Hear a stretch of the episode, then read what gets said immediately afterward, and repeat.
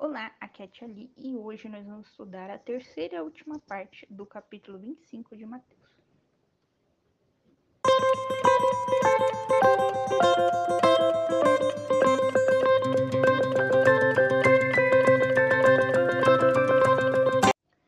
Bem-vindos aos Novenáticos Kids e hoje nós vamos estudar a terceira e última parte do capítulo 25 do Evangelho de Mateus.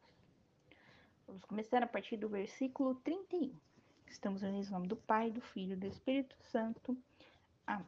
Santo anjo do Senhor, meu zeloso guardador, se a ti me confiastes a piedade divina, sempre me rege, guarde, governe e ilumine. Amém. Estivemos unidos em nome do Pai, do Filho e do Espírito Santo. Amém. O juízo final.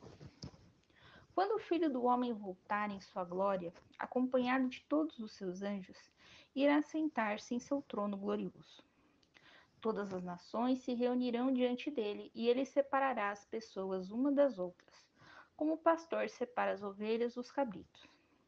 Porá as ovelhas à sua direita e os cabritos à sua esquerda. Então o rei dirá aos que estiverem à direita: Vinde benditos de meu Pai, recebei em herança o reino que vos está preparado desde a criação do mundo Pois eu estive com fome e me deste de comer, estive com sede e me deste de beber. Fui estrangeiro e me acolhestes, estive nu e me vestistes. Fiquei doente e me visitastes, estive na prisão e me fostes ver.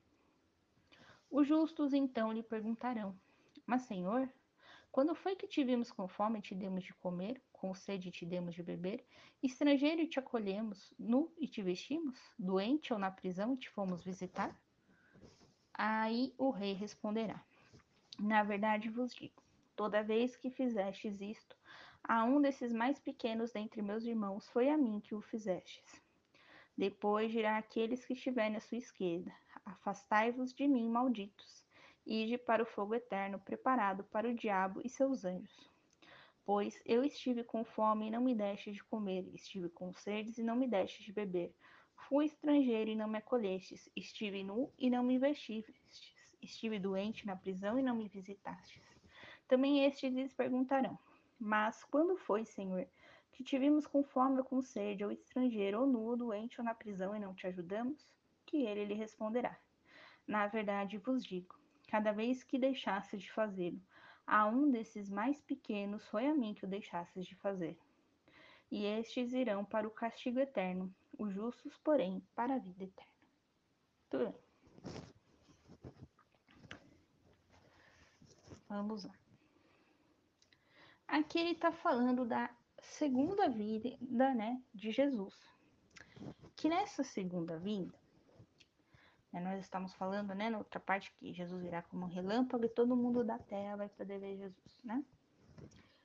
Nessa segunda vida, ele vai separar quem foi bom, quem realmente multiplicou o talento que ele deu, que era que a gente falava ontem, quem realmente foi prudente, como as virgens e as moças, cinco moças, né, que levaram o vaso de óleo, e quem não foi.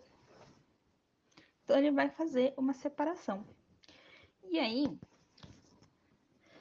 é, não sei se vocês já, já leram, né? Já estudaram, se não tem aqui no podcast, o Salmo 23, né? Que é o Salmo do pastor.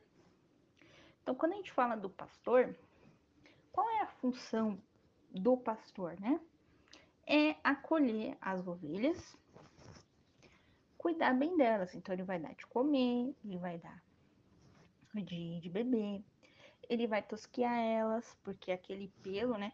pesa, né? Chega uma hora que ele sufoca elas, então ele vai tosquear elas, mas não vai tosquear elas no inverno para elas não sentirem tanto frio, né? Então ele vai cuidar daquelas ovelhinhas, né? E vai levar elas para o caminho certo, né? Então, se a água só tem no riacho, ele vai levar até o riacho. Né? Se o passo só tem na montanha, ele vai subir com elas na montanha. Né? E depois leva elas de volta lá para o cercadinho das ovelhas. Tudo bem. E na continuação do salmo, a gente tem a passagem do hospedeiro. Então, naquela época, toda vez que tinha um estrangeiro, fosse de onde fosse, você, por obrigação, tinha que acolhê-lo bem em sua casa. Você tinha que dar ele o que comer, o que vestir. Muitas vezes eles chegavam, né? Encharcados de chuva, né? Comer o que vestir, o que beber. Dar a ele segurança. Então, se você se comprometeu a hospedar ele e ele é um fugitivo, alguma coisa assim, você tem que garantir a ele uma segurança, né? Assim como o pastor garante a segurança das ovelhas, né? impedindo que o lobo entre no cercadinho delas. Muito bem. Então, a gente vai ver aí é, muito essa, essa referência a essa parábola, essa, esse salmo do pastor. Então, Jesus fala, em outras palavras, vocês foram bons pastores, né? Aqueles que estiveram aqui, né?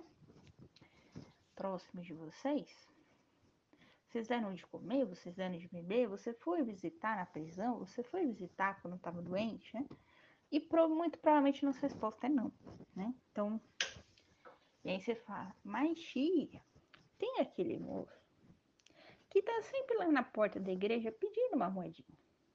Só que a gente sabe que ele pega a moedinha e vai beber. Então aí das duas, um. Ou você vai lá e dá a moedinha para ele, mesmo sabendo que ele vai beber porque a sua intenção é que ele use a moeda para outra coisa, certo? Ou você dá o um alimento para ele mesmo, né? Geralmente a gente pergunta, né? Ah, o senhor gostaria de uma bolacha? Que eu não tenho dinheiro hoje, né? O senhor gostaria de comer um lanche ali da padaria e tal, né? Então é, é nesse sentido, né? Você não precisa realmente dar um dinheirinho para ele, mas lembrando aqui né? Dar de vestir a quem está nu, dar de comer a quem tem fome, de beber a quem tem sede. Cadê a outra parte?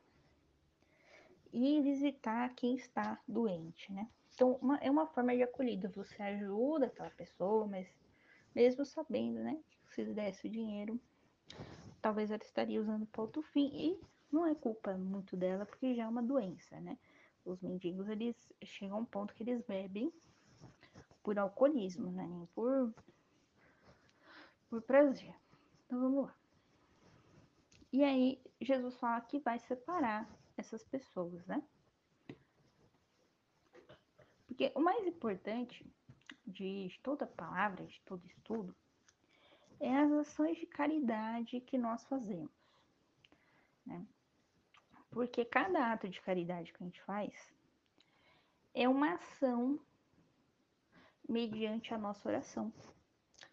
Então, se a gente não orar e labora, né, como dizia São Bento, se a gente não orar e trabalhar ou não orar e fazer alguma ação, né, partilhar aquilo que temos com os nossos próximos, o que que nós tá fazendo? Nada. só rezar, só rezar, não adianta. Só fazer caridade, só fazer caridade, só caridade, também não adianta. Então a gente tem que ter essas duas essas duas coisas para poder aí alcançar o reino dos céus, alcançar aquele reino que está lá esperando por nós desde a época da criação. Veja que lindo. Então a gente encerra por aqui. Amanhã nós vamos começar o capítulo 26. Um beijo, um abraço, que a paz de Cristo esteja convosco e o amor de Maria.